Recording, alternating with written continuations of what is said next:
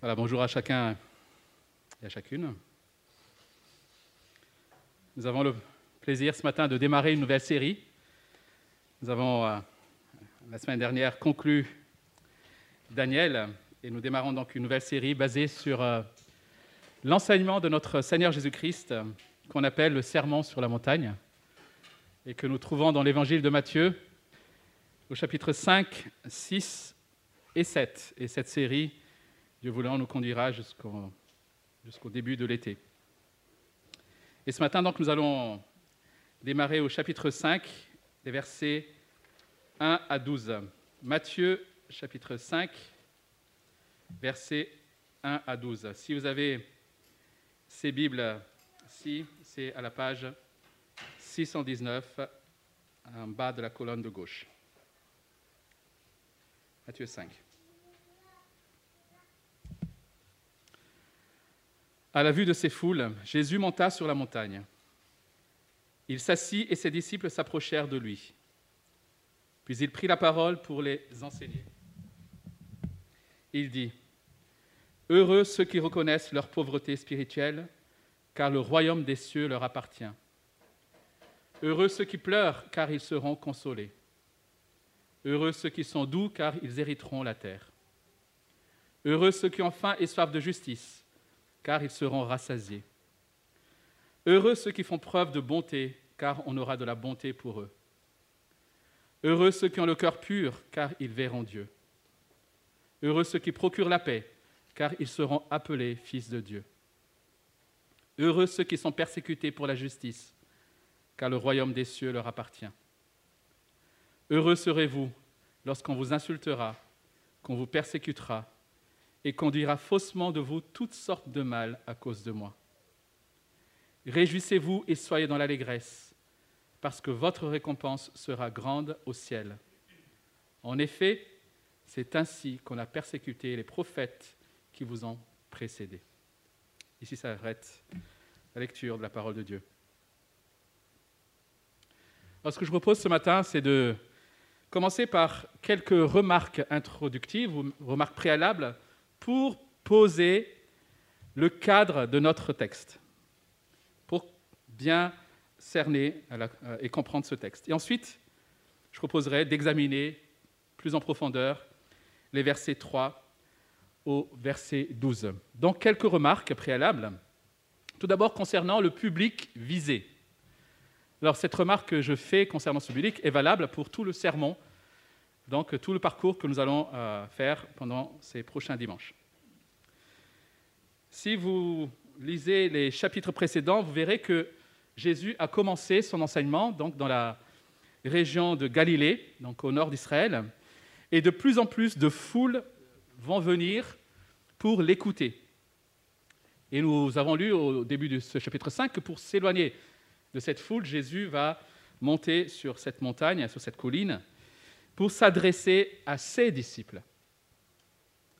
Jésus sait donc que la foule est à côté et que la foule l'entend, mais cet enseignement s'adresse en premier lieu à ceux qui le suivent, à ses disciples, qui dit le texte, se sont approchés de lui. Alors c'est important de, de, bien comprendre cela parce que cela nous montre que ce message n'est pas un message universel. Quand je dis que ce n'est pas un message universel, ça veut dire qu'on ne peut pas appliquer ce texte à chaque fois, par exemple, que nous voyons quelqu'un dans le deuil. On ne peut pas dire heureux ceux qui pleurent parce qu'ils seront consolés. Ou quelqu'un qui serait pauvre, en, disant voilà, heureux ceux qui sont pauvres, etc. Ou quelqu'un qui aurait subi une injustice.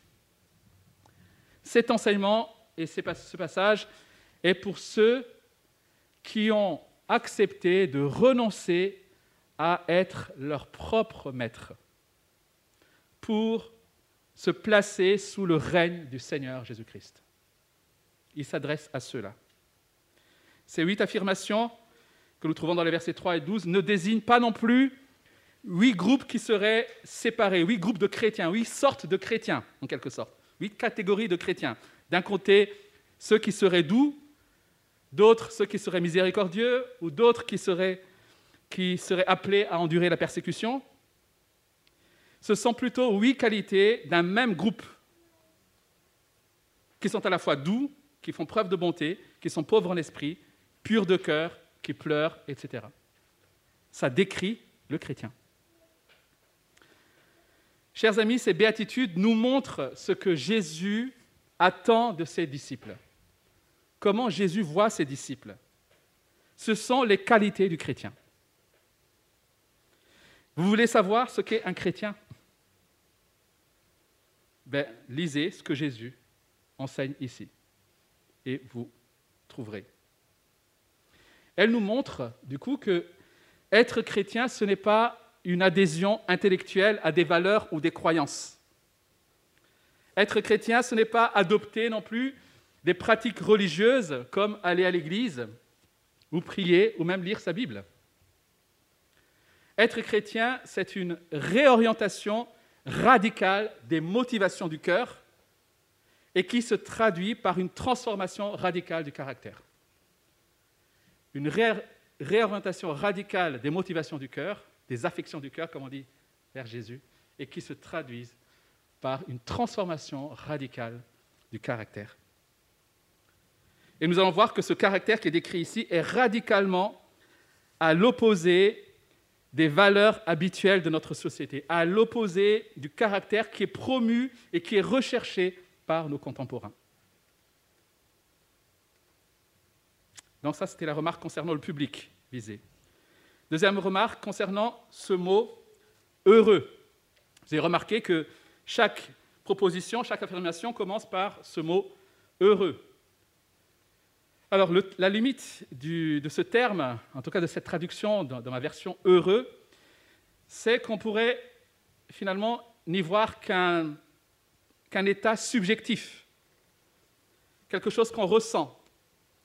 Alors qu'ici, Jésus donne un jugement objectif. Il n'est pas en train de parler d'un ressenti, mais d'un statut. Il dit, voilà ce qu'ils sont, voilà ce que vous êtes, que vous le ressentiez ou pas. La meilleure traduction, du coup, c'est, il me semble, et c'est le cas de, nos, de, partie de nos Bibles, la meilleure traduction serait, du coup, le mot béni. Béni ceux qui pleurent ou ceux qui sont affligés. Et être béni, dans ce contexte, c'est être approuvé par Dieu. Être accepté, être approuvé par Dieu. Trouver l'approbation de Dieu. Et, chers amis, être approuvé par Dieu est le statut de loin le plus précieux que nous pouvons avoir. Être vu par Dieu, être approuvé par Dieu, être béni par Dieu. C'est la chose la, plus enviable pour nous. Et c'est quelque chose que nous devons croire si nous faisons partie de ceux qui sont décrits ici, même si nous ne le ressentons pas. Même si tu as l'impression que rien ne va, Dieu te dit, béni es-tu, heureux es-tu. Troisième remarque, c'est concernant les bénédictions. De la même manière que les qualités qui sont décrites ici ne représentent pas, je l'ai dit, plusieurs groupes distincts, les bénédictions qui sont accordées à ces qualités ne sont pas non plus à prendre séparément. Ces bénédictions forment un tout. Ce sont les bénédictions qui nous sont obtenues par Jésus-Christ et qui nous sont accordées par grâce. Vous avez remarqué, nous trouvons la même bénédiction au verset 3 et au verset 10 c'est la bénédiction car le royaume des cieux leur appartient. Et ces deux bénédictions, finalement, encadrent les six autres, comme pour nous montrer que ce c'est de ces deux bénédictions que découlent toutes les autres. Nous avons toutes les autres parce que nous sommes dans le royaume des cieux. Parce que le royaume des cieux nous appartient, et dans le royaume des cieux, nous, avons toutes ces choses qui nous sont décrites ici. Ceux qui vivent sous le royaume de Christ entrent dans le royaume de Dieu en tant que co-héritiers. Ils hériteront la terre. Ils seront consolés. Ils obtiendront miséricorde. Ils verront Dieu. Ils seront appelés fils de Dieu. Voilà pourquoi ils sont bénis. C'est tout ça. Tout ce package, chers amis, c'est pour toi, si tu es à Christ. Et même si nous pouvons déjà jouir aujourd'hui en partie de ces promesses, elles seront pleinement réalisées lorsque notre Seigneur Jésus-Christ reviendra. Elles sont déjà là pour nous. Nous pouvons déjà en jouir partiellement, mais nous en verrons, nous en aurons toute la jouissance, jouissance lorsque notre Seigneur Jésus-Christ reviendra. La structure de ces béatitudes est donc composée par ce constat heureux, béni. Ensuite, nous avons les caractéristiques de ceux qui sont heureux, bénis. Et ensuite, nous avons la raison pour laquelle ils sont heureux, bénis. Ce texte nous dit ce matin que le fait d'être dans le royaume de Dieu nous accorde une récompense tellement immense que nous sommes les êtres les plus enviables de l'univers. Je souris en fait. Le fait d'appartenir au royaume des cieux, le fait d'être à Christ, nous accorde une récompense tellement immense, des bénédictions tellement grandes, que nous sommes les êtres les plus enviables de l'univers. Les anges même nous envient. Voyons maintenant, plus en, en détail, ces affirmations de verset 3 au verset 12, qu'on appelle les béatitudes. Verset 3, Heureux ceux qui reconnaissent leur pauvreté spirituelle, car le royaume des cieux leur appartient. Il s'agit ici de ceux qui reconnaissent leur faillite spirituelle. Ils reconnaissent et confessent qu'ils ne méritent rien devant Dieu, sinon sa colère. C'est un caractère qui s'oppose à celui qui se dit ⁇ Je n'ai pas besoin de croire ⁇ C'est juste une béquille pour les faibles. Ou alors, à l'opposé, à celui qui croit qu'il est approuvé par Dieu sur la base de sa justice ou sur la base de ses propres œuvres. C'est l'inverse de l'orgueil spirituel, finalement, ici. Soit j'ai pas besoin de Dieu, ça c'est vraiment pour. Euh, soit, mais bien sûr que Dieu m'approuve. Et Jésus dit Heureux les pauvres en esprit, qui savent, en quelque sorte, qu'en dehors de Dieu, ils sont perdus, ils sont ruinés. Et parce qu'ils savent qu'ils sont spirituellement pauvres, ils savent qu'ils n'ont rien à apporter à Dieu, sinon leur misère et leur manquement.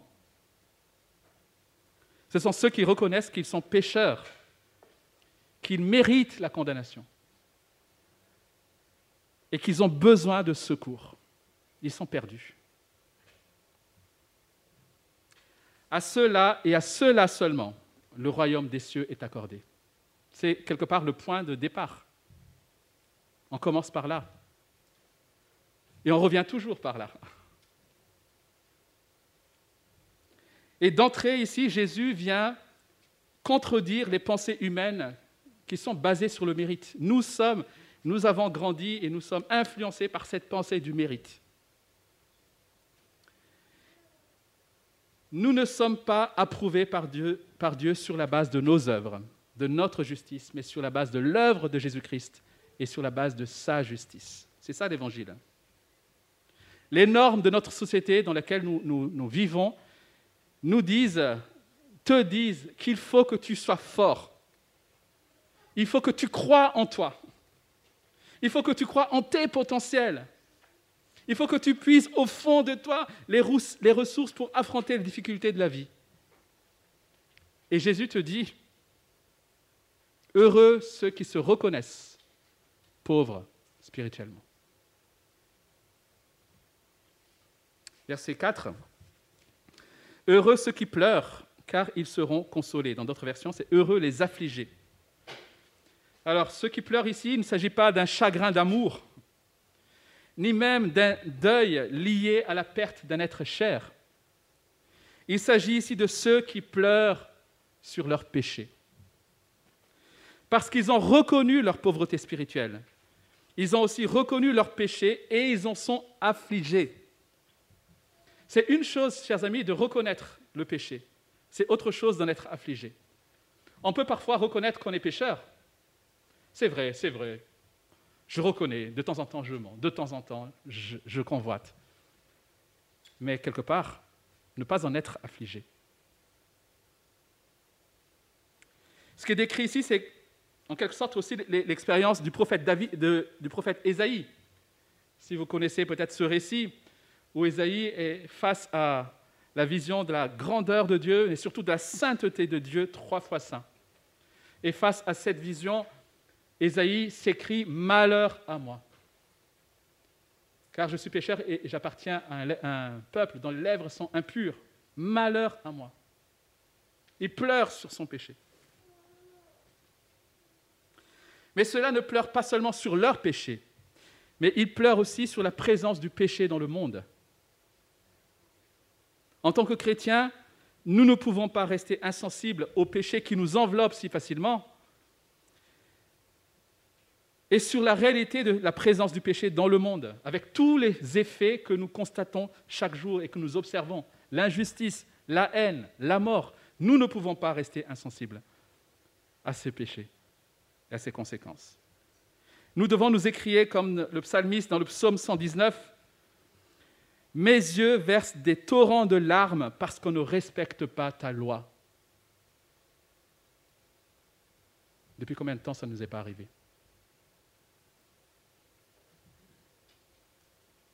Ils ne se contentent pas seulement de, savoir que le péché existe, mais cela les attriste, parce que ça n'honore pas Dieu. Ceux-là seront consolés. Ils seront consolés parce qu'ils sont assurés du pardon accordé par Jésus-Christ, en Jésus-Christ, parce qu'ils savent que sur la croix, Jésus-Christ a vaincu le péché. Si tu es accablé par le péché, si tu pleures sur le péché, alors tu ne peux que te réjouir et être consolé par la croix où Christ a vaincu le péché. Ils seront consolés parce qu'ils savent aussi et ils attendent ce jour qui nous est décrit dans Apocalypse 21, verset 4, où il est dit que Dieu lui-même essuiera les larmes de leurs yeux dans cette nouvelle terre, dans ces nouveaux cieux. Il n'y aura plus ni deuil, ni cri, ni douleur. Voilà pourquoi ils seront consolés. Alors que la société veut nous imposer la dictature du sourire et du rire, vous avez remarqué ça, notamment avec les réseaux sociaux en ce moment, il faut que tu montres que tu as la banane en permanence. Pourquoi quand on prend les photos, on dit toujours cheese? Vous savez, il y a, vous regardez les, photos d'il y a 60 ans, toutes les photos, 60 ans, 70 ans, ça ne se faisait pas. Les gens ne riaient pas sur les photos. Aujourd'hui, on nous dicte qu'il faut rire à tout prix. On nous fait croire que le plus important, c'est de passer du bon temps. Et ne surtout pas culpabiliser. Dieu, lui, nous invite à être réalistes, à, être réalistes sur nous-mêmes, sur qui nous sommes, à être réalistes et à pleurer sur nos péchés, pour nous réjouir du pardon et du salut trouvé par grâce et par la foi en Jésus-Christ. Le chrétien n'est pas appelé à pleurer sans cesse mais il est consolé et peut se réjouir du salut accordé en Jésus-Christ. Verset 5, Heureux ceux qui sont doux, car ils hériteront la terre. Alors la douceur est un caractère que plusieurs textes du Nouveau Testament invitent le chrétien à rechercher. Et être doux, ce n'est pas être fade ou être timide. Parfois, on confond un peu les deux. Ce n'est pas non plus le caractère de quelqu'un qui accepte tout pour fuir tout conflit. Ce n'est pas ça, être doux. La douceur, c'est un caractère qui cherche sans cesse à placer l'intérêt de l'autre au-dessus du sien. Dans d'autres versions, c'est traduit par ceux qui sont humbles de cœur. Ils ont un amour patient pour les autres. Ils cherchent le bien de l'autre au lieu du sien. Et encore une fois, dans notre société, où pour gagner, il ne faut jamais se laisser faire, ce caractère peut être perçu comme de la faiblesse. Pourtant, Jésus-Christ lui-même, qui a été ferme, qui a été dur parfois avec les pharisiens, les hypocrites, qui a chassé les marchands du temple. Jésus-Christ Jésus lui-même a dit de lui-même qu'il était doux et humble de cœur. Et Moïse, ce grand leader qui a conduit le peuple hors de l'Égypte, dans Nombre chapitre 12, il, nous, il est dit que Moïse est l'homme le plus doux ou le plus humble que la terre ait jamais connu. Donc on est loin ici d'une faiblesse. Les doux, dit Jésus, hériteront de la terre.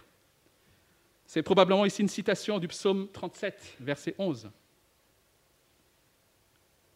Chers amis, celui qui est en Christ, si tu es en Christ, alors tu as déjà tout reçu en lui. Aujourd'hui, et tu hériteras de la terre, tu régneras avec lui. Quelle belle promesse. Et c'est une chose qui est certaine, cet héritage nous est gardé. Nous l'avons vu lorsque nous avons étudié un Pierre en début d'année. Il a tout reçu. Son avenir est certain. Voilà pourquoi, dans son rapport avec les autres, il ne cherche pas encore à obtenir quelque chose pour lui-même, parce qu'il a déjà tout. Vous savez, nos rapports entre les uns avec les autres sont biaisés parce que nous essayons dans nos rapports de gagner quelque chose, d'obtenir quelque chose, ou alors nous avons peur de perdre quelque chose. Et cela vient corrompre nos relations. Mais si nous savons que nous avons déjà tout reçu, bien plus que ce que ce monde peut nous proposer, alors nous sommes libres dans nos rapports de pleinement aimer l'autre et de pleinement rechercher le bien de l'autre. Verset 6. Heureux ceux qui ont faim et soif de justice, car ils seront rassasiés. Alors c'est intéressant de remarquer que tout le monde aspire à la justice. Si vous sortez dans la rue, vous demandez à quelqu'un, est-ce que vous pensez que l'injustice est une bonne chose? Je ne pense pas que quelqu'un de saint d'esprit dirait, ah oui, je pense que c'est une bonne chose. Personne ne dirait ça. Cela nous montre qu'au fond de nous, nous savons qu'il y a quelque part une justice parfaite. Voilà pourquoi nous nous révoltons contre l'injustice. Parce que pourquoi se révolter contre l'injustice si nous n'avons pas une référence de justice parfaite? Nous aspirons à une justice parfaite. Et selon la Bible, la justice, c'est la parfaite conformité à la loi de Dieu, à sa volonté. C'est ça la justice dans la Bible. Est juste celui qui se conforme parfaitement à la loi de Dieu et à sa volonté, à sa volonté révélée.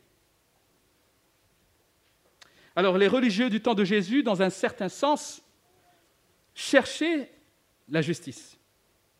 Mais leur justice consistait essentiellement à une conformité extérieure à la loi de Dieu. Mais ce que, Jésus, veut ici, c'est une justice qui commence avec les pensées, qui commence avec les motivations. Et c'est ce que nous allons voir, notamment dans les prochains, euh, prochaines prédications, prochain dimanche. Alors, la poursuite de la justice, si vous remarquez, n'est pas très populaire, même parmi les chrétiens de nos jours. Lorsqu'on parle de la poursuite de la justice ou la poursuite de la sainteté, on est très vite soupçonné de légalisme, ce qu'on appelle le légalisme. On a davantage faim et soif d'épanouissement personnel. On a davantage faim et soif de connaissances intellectuelles. On a davantage faim et soif d'expérience émotionnelle. On a davantage faim et soif de reconnaissance.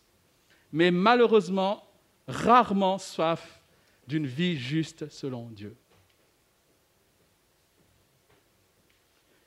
Et celui qui prend le péché au sérieux aura faim et soif de justice. Parce qu'il il prend le péché au sérieux, mais il voit aussi qu'il est pauvre spirituellement, il n'a pas de ressources. Il a faim et soif de la justice que Christ peut accorder. et il ne peut que pleurer devant l'injustice qu'il observe en lui. Celui-là, dit Christ, sera rassasié. Parce qu'en mettant sa foi seulement en Christ, il sera au bénéfice de la justice obtenue par Christ. Et je l'ai dit tout à l'heure, Jésus a vécu la vie parfaite, la vie juste que nous aurions dû vivre pour plaire à Dieu. Jésus-Christ a vécu la vie parfaitement conforme et parfaitement juste que tu aurais dû vivre pour plaire à Dieu. Et sur la croix, Jésus a pris tes manquements, ton péché, et il t'a donné sa justice. De telle sorte que lorsque Dieu te regarde, te juge, il te regarde au travers de la justice que tu as obtenue par Jésus-Christ. Il voit la vie juste que Christ a menée pour toi. Voilà pourquoi ils seront rassasiés en mettant leur foi en Christ. Et chaque fois, chers amis, que nous constatons l'injustice dans nos cœurs, nous pouvons à nouveau regarder à Christ, notre justice. Et cette soif et cette faim et soif de justice, bien sûr, inclut aussi la justice sociale, parce que ça va naturellement ensemble. De la même manière que nous ne pouvons pas rester indifférents face au péché que nous voyons dans, ce monde. Nous ne, pouvons, nous ne pouvons pas rester indifférents face à l'injustice que nous voyons dans ce monde, parce que nous comprenons que cette injustice est la conséquence de ce péché.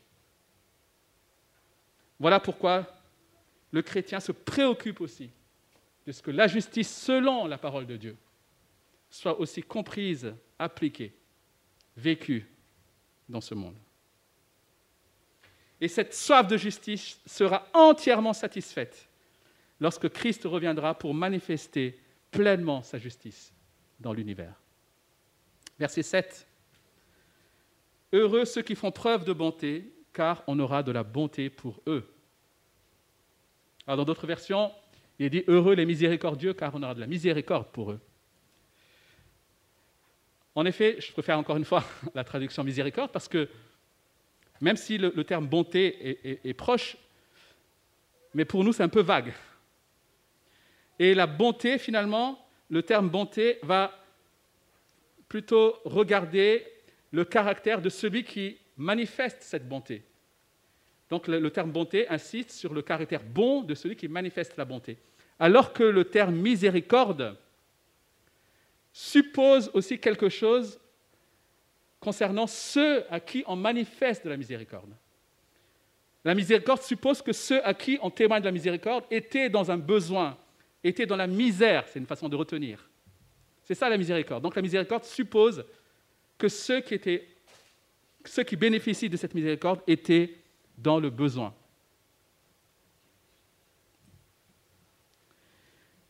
À première vue, lorsqu'on lit ce texte, on peut penser qu'être miséricordieux est la condition pour obtenir la miséricorde de Dieu. C'est ce qu'on lit. Hein. Heureux ceux qui manifestent de la bonté, car il y aura de la bonté pour eux. C'est ce qu'on peut lire à, première vue. Et on aura le même, le même problème avec euh, le chapitre 6 lorsqu'il sera question du pardon. Si vous ne pardonnez pas, vous ne serez pas pardonné. Donc on a l'impression quelque part que la miséricorde de Dieu et le pardon de Dieu sont conditionnés par notre bonté envers les autres. Donc du coup, ce serait le fruit de nos œuvres. Or, ce serait contredire l'Évangile. Du coup, comment comprendre cela? Ce que Jésus montre ici, c'est que celui qui ne fait pas miséricorde montre par là qu'il n'a pas reconnu son propre besoin de miséricorde. De la même manière que celui qui ne pardonne pas montre par là qu'il n'a pas reconnu son besoin d'être pardonné. Chers amis, la miséricorde que nous avons reçue de la part de Dieu est infiniment plus grande que toute miséricorde que nous pourrons témoigner envers les autres. Alors si tu ne témoignes pas de la miséricorde envers l'autre, c'est que tu ne réalises pas à quel point tu avais besoin de la miséricorde de Dieu. Voilà pourquoi il dit que ceux qui témoignent de la miséricorde obtiendront miséricorde, dans le sens où ils ont compris qu'ils avaient besoin de miséricorde. Celui qui n'est pas miséricordieux ne reconnaît pas qu'il a besoin de la miséricorde de Dieu.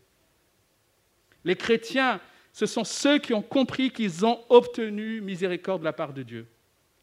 Ils savent que Dieu a eu pitié d'eux. Et au lieu de les laisser se vautrer dans leurs péchés et dans leur misère, Dieu les a sauvés. Verset 8.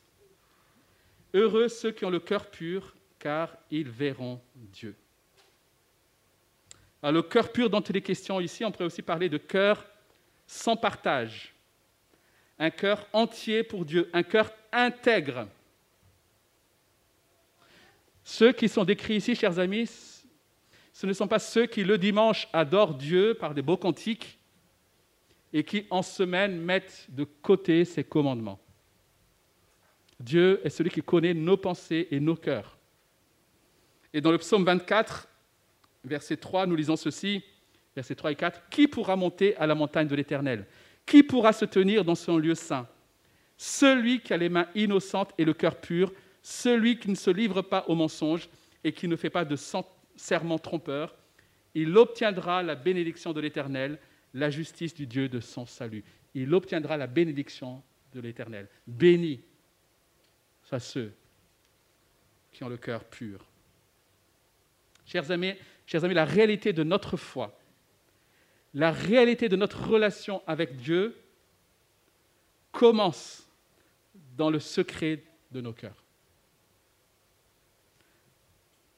À quoi ton cœur aspire-t-il le plus?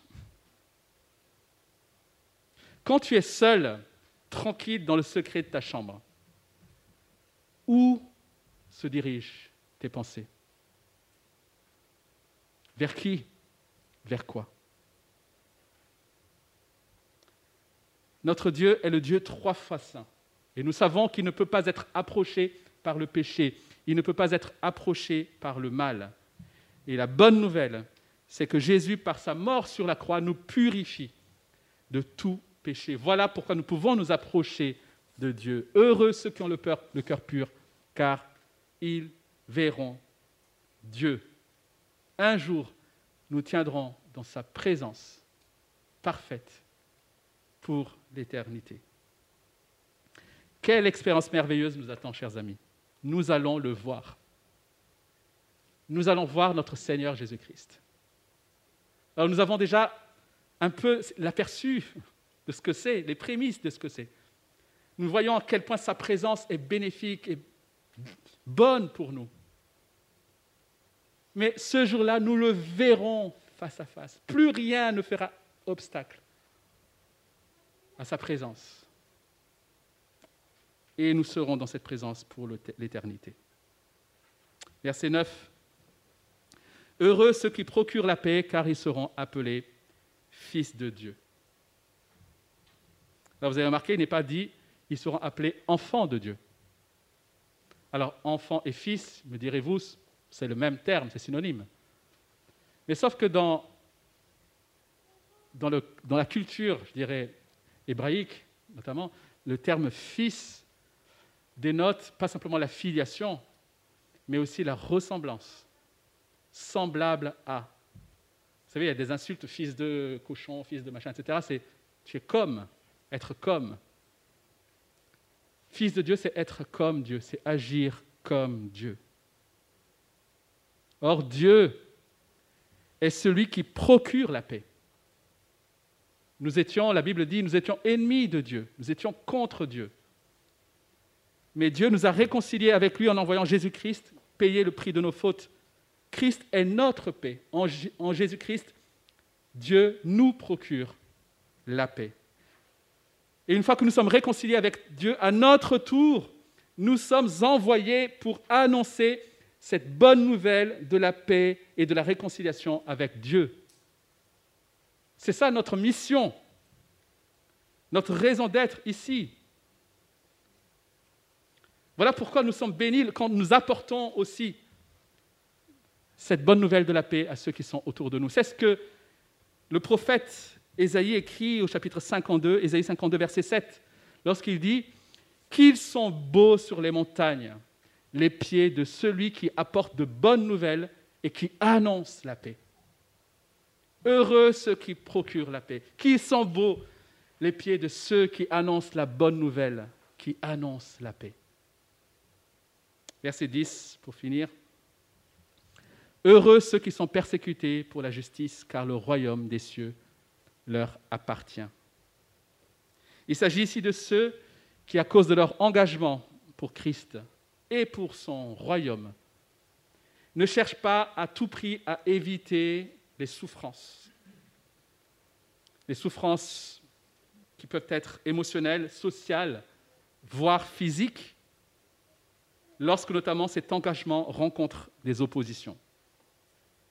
Et c'est ce que nous trouvons développé dans les versets suivants, les versets 11 à 12, où nous comprenons justement que cette persécution n'est pas nécessairement physique, puisqu'il est question par exemple d'insultes. Mais nous remarquons aussi que si au verset 10, il est dit ceux qui sont persécutés pour la justice, au verset 11, il est dit à cause de moi. D'ailleurs, à partir du verset 11, Jésus devient plus personnel. Il dit vous, il n'est plus, dans quelque chose de général. Et il parle de moi maintenant. À cause de moi. Cela nous montre que quand il dit être persécuté pour la justice ici, c'est bien être persécuté au nom de Christ ou à cause de Christ, à cause de lui.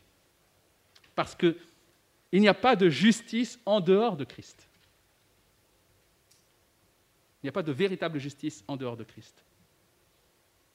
Quelle est ma tendance naturelle lorsqu'on me manque de respect à cause de ma foi? Est-ce que j'ai tendance à vouloir répondre physiquement, verbalement, pour attaquer l'autre à mon tour? Est-ce que je l'évite et je fais tout pour ne pas croiser l'autre, Jésus nous dit ici que nous devons nous réjouir d'abord. Et il va même plus loin, soyez dans l'allégresse. C'est fort. Il n'y a que le christianisme qui, fait cette promotion-là. C'est une folie dans notre société. Alors, ce que Jésus euh, décrit ici, soyons clairs, il ne s'agit pas des cas où nous serions rejetés parce que nous serions méprisants envers les autres, ou dédaigneux, ou orgueilleux, arrogants. Mais ce que Jésus décrit ici, c'est ce que l'apôtre Pierre aussi, à la suite de Jésus, enseigne dans 1 Pierre chapitre 4, verset 14, 1 Pierre 4, 14, Si vous êtes insultés à cause du nom de Christ, vous êtes heureux. On retrouve exactement la béatitude parce que l'Esprit de gloire, l'Esprit de Dieu repose sur vous. Que personne parmi vous n'ait à souffrir pour avoir tué, volé, fait le mal, ou pour s'être mêlé des affaires d'autrui. Mais si quelqu'un souffre parce qu'il est chrétien, qu'il n'en ait pas honte, au contraire, qu'il rende gloire à Dieu dans cette situation. En fait, la persécution à cause de la foi nous donne cette assurance que nous sommes à Christ. C'est comme si le Saint-Esprit, l'Esprit de gloire, vient nous assurer, nous confirmer, nous rappeler que nous sommes véritablement à Christ. Et cela nous donne de la joie. Parce que nous nous associons à cette, je dirais, multitude de témoins qui, eux aussi, ont été rejetés à cause de leur foi.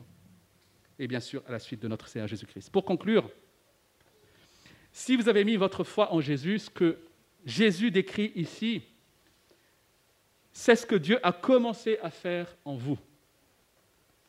La confiance en soi est remplacée par une confiance en Dieu. L'autonomie est remplacée par une dépendance envers Dieu.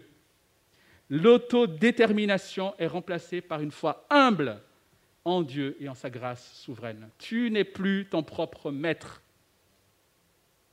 Tu es dépendant, tu es soumis pleinement à ton Seigneur Jésus-Christ. Tous tes choix, toutes tes décisions doivent être en accord, en conformité avec sa volonté. Et toutes les caractéristiques que nous trouvons ici, c'est ça qui est remarquable, ont été montrées par Jésus-Christ lui-même. Jésus-Christ était pauvre en esprit dans le sens où il s'est humilié. Il n'a pas recherché sa propre gloire, il a cherché l'intérêt, nos intérêts avant tout et l'intérêt de son Père. Il a pleuré sur le péché et sur la mort. Il était doux et humble de cœur. Il avait faim et soif de la justice. Il a procuré la paix et il a été persécuté à cause de la justice. Jésus n'a pas simplement enseigné ces choses à ses disciples, il les a vécues lui-même. Et quand il appelle ses disciples à être, à avoir ces qualités-là, il les appelle à vivre comme il a vécu. C'est l'appel qui est lancé aux chrétiens. Et cela nous était impossible par nos propres forces. Cela a été rendu possible par la vie nouvelle que le Saint-Esprit nous accorde. Nous ne pouvons pas dire ce n'est pas pour moi. Si tu as reçu une nouvelle vie, une nouvelle force, une nouvelle puissance qui te permet de vivre ces choses-là. Et à chaque fois que tu vois que tu n'y arrives pas, tu peux retourner à la croix où Christ a obtenu ces choses-là pour toi. Chers amis, c'est à cette vie dont les qualités sont décrites ici que nous sommes appelés à entrer. Et c'est celle-là que Dieu approuve. Et c'est dans celle-là que tu seras véritablement béni et véritablement heureux. À lui soit toute la gloire. Amen.